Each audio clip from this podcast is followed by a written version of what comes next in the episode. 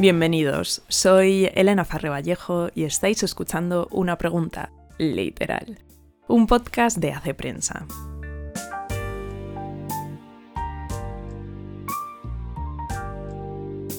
Bueno, la pregunta de esta semana viene de Carol a través de Spotify y dice, hola Elena, un placer escucharte. ¿Podrías contestar un día a tus libros clave de periodistas? Ya sabes, Nogales, Cambano, periodismo. Muchas gracias. Pues bien, empezamos.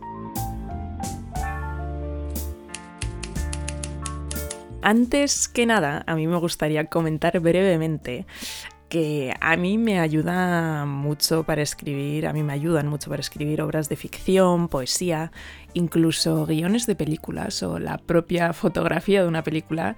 Em, y esto lo comento porque muchas veces los periodistas nos podemos quedar atascados en obras de otros periodistas, en leer columnas y reportajes y crónicas, pretendiendo que nos expliquen cómo acercarnos a un texto, cómo escribir un texto, eh, cómo abordar la mirada em, sobre una noticia cuando muchas veces a estos propios periodistas han sido pues herramientas como la ficción o la poesía los que les han llevado a escribir como escriben. Entonces a mí también muchas veces pues un poema puede ayudarme mucho más con el ritmo, con la firmeza en la escritura que una columna escrita por otra persona. Dicho esto, yo no tengo muchísimos eh, libros de periodistas porque pues soy lectora mm, asidua de ficción, pero sí que tengo algunos y he dividido los libros. Al principio eran tres categorías, pero después, pues bueno, han acabado saliendo varias categorías, pero las principales tres que son las que yo trabajo más eh, son, las columnas, eh, las entrevistas y ya después, pues los libros más generalizados que pueden ser crónicas, reportajes, memorias, periodismo literario. Entonces, antes que nada, yo tengo que mencionar un libro que es como un compendio barra curso express de, mm, como se quiera llamar, de periodismo y se titula The Universal Journalist de David Randall y Gemma Crew. No sé si está traducido al español, ahora lo buscaré y si es que sí os dejo el título traducido en la descripción del capítulo, que también hay otras obras que yo es que tengo los libros en inglés, pero voy a buscar si están en, en castellano, si están traducidos y los dejaré todos en la descripción del capítulo. El caso es que este es un libro que a mí me ayuda ayudado bastante, sobre todo para sentar algunas bases teóricas de algunos géneros que yo no practico muchísimo o que no practico punto, pero también me ha ayudado pues eh, sobre la idea del periodismo en general, los códigos éticos, etc. Entonces es uno de mis más, más, más imprescindibles. Y hay otro que es... Em, también un imprescindible y vamos a comentarlo ya porque aborda todas las categorías que es la obra completa de Chávez Nogales. Eh, sobre todo me gustan mucho los textos recopilados que publicó en Ahora entre 1932 y 1936 y entre ellos está esa famosa entrevista pactada a Goebbels que Chávez Nogales maneja a la perfección. Eh, bordea muy bien esas respuestas ya pactadas. Y Aún no he conseguido acabar todos los tomos, pero vamos, Chávez Nogales es un imprescindible que además ha envejecido muy muy bien y creo que todo el mundo debería, sobre todo que se dedica al periodismo, debería echarle alguna lecturilla. Dicho esto, dentro del columnismo, bueno, ya hice un capítulo hace no demasiado tiempo con algunos de mis imprescindibles de este género y a los que más vuelvo, pues ya fueron mencionados entonces, pero bueno, al final los que van siempre allá a donde yo voy son mis páginas mejores de Julio Camba, el penúltimo Negroni de David Gistao, Teoría de la gravedad de Leila Guerriero y Elogio de la quietud de Pedro Cuartango. Pero además es que cada uno tiene como su particular función para facilitarme encontrar pues eh, esa mirada o esa temperatura para mm, mis textos. El de Leila, por ejemplo, pues para columnas más literarias. El de Cuartango, mm, si son textos más de pensamiento, Gistao para mm, columnas políticas o de actualidad. Pero para conseguir como lo hace el que, que, no sean un tostón. Y Canva, pues bueno, porque es Canva. Y después también está Los Domingos de Guillem Martínez, que estoy acabando de leer lo que son sus columnas dominicales publicadas en CTXT, que también me gusta mucho, la verdad. Otro género que yo practico son las entrevistas y mis imprescindibles de este género son la recopilación del Paris Review, que creo que ya también he comentado por aquí alguna vez y a, las que, bueno, yo vuelvo cada pocos días porque me gustan mucho las respuestas. También entrevista con la historia de Oriana Falacci, que además me gusta especialmente, me gustan mucho sus introducciones al personaje antes de empezar la propia entrevista. Y también me gusta mucho la recopilación de entrevistas de Anachu Zabalbeascoa, gente que cuenta que está publicado en Círculo de Tiza.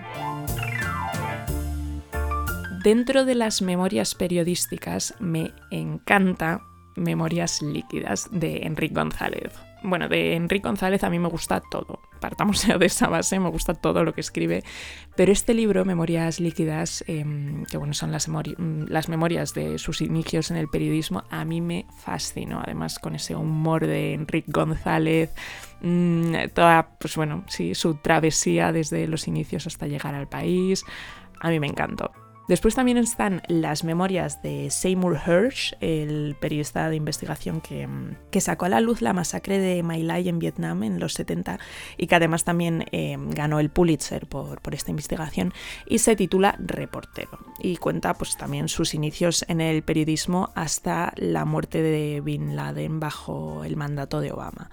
Y después, ya por último, eh, está Avid Reader Alive, las eh, memorias de Robert Gottlieb, que no fue periodista en sí, em, era escritor y editor, pero sí fue editor jefe de las editoriales Simon Schuster y Alfred Knopf, y también, que esto es lo interesante, fue editor del New Yorker.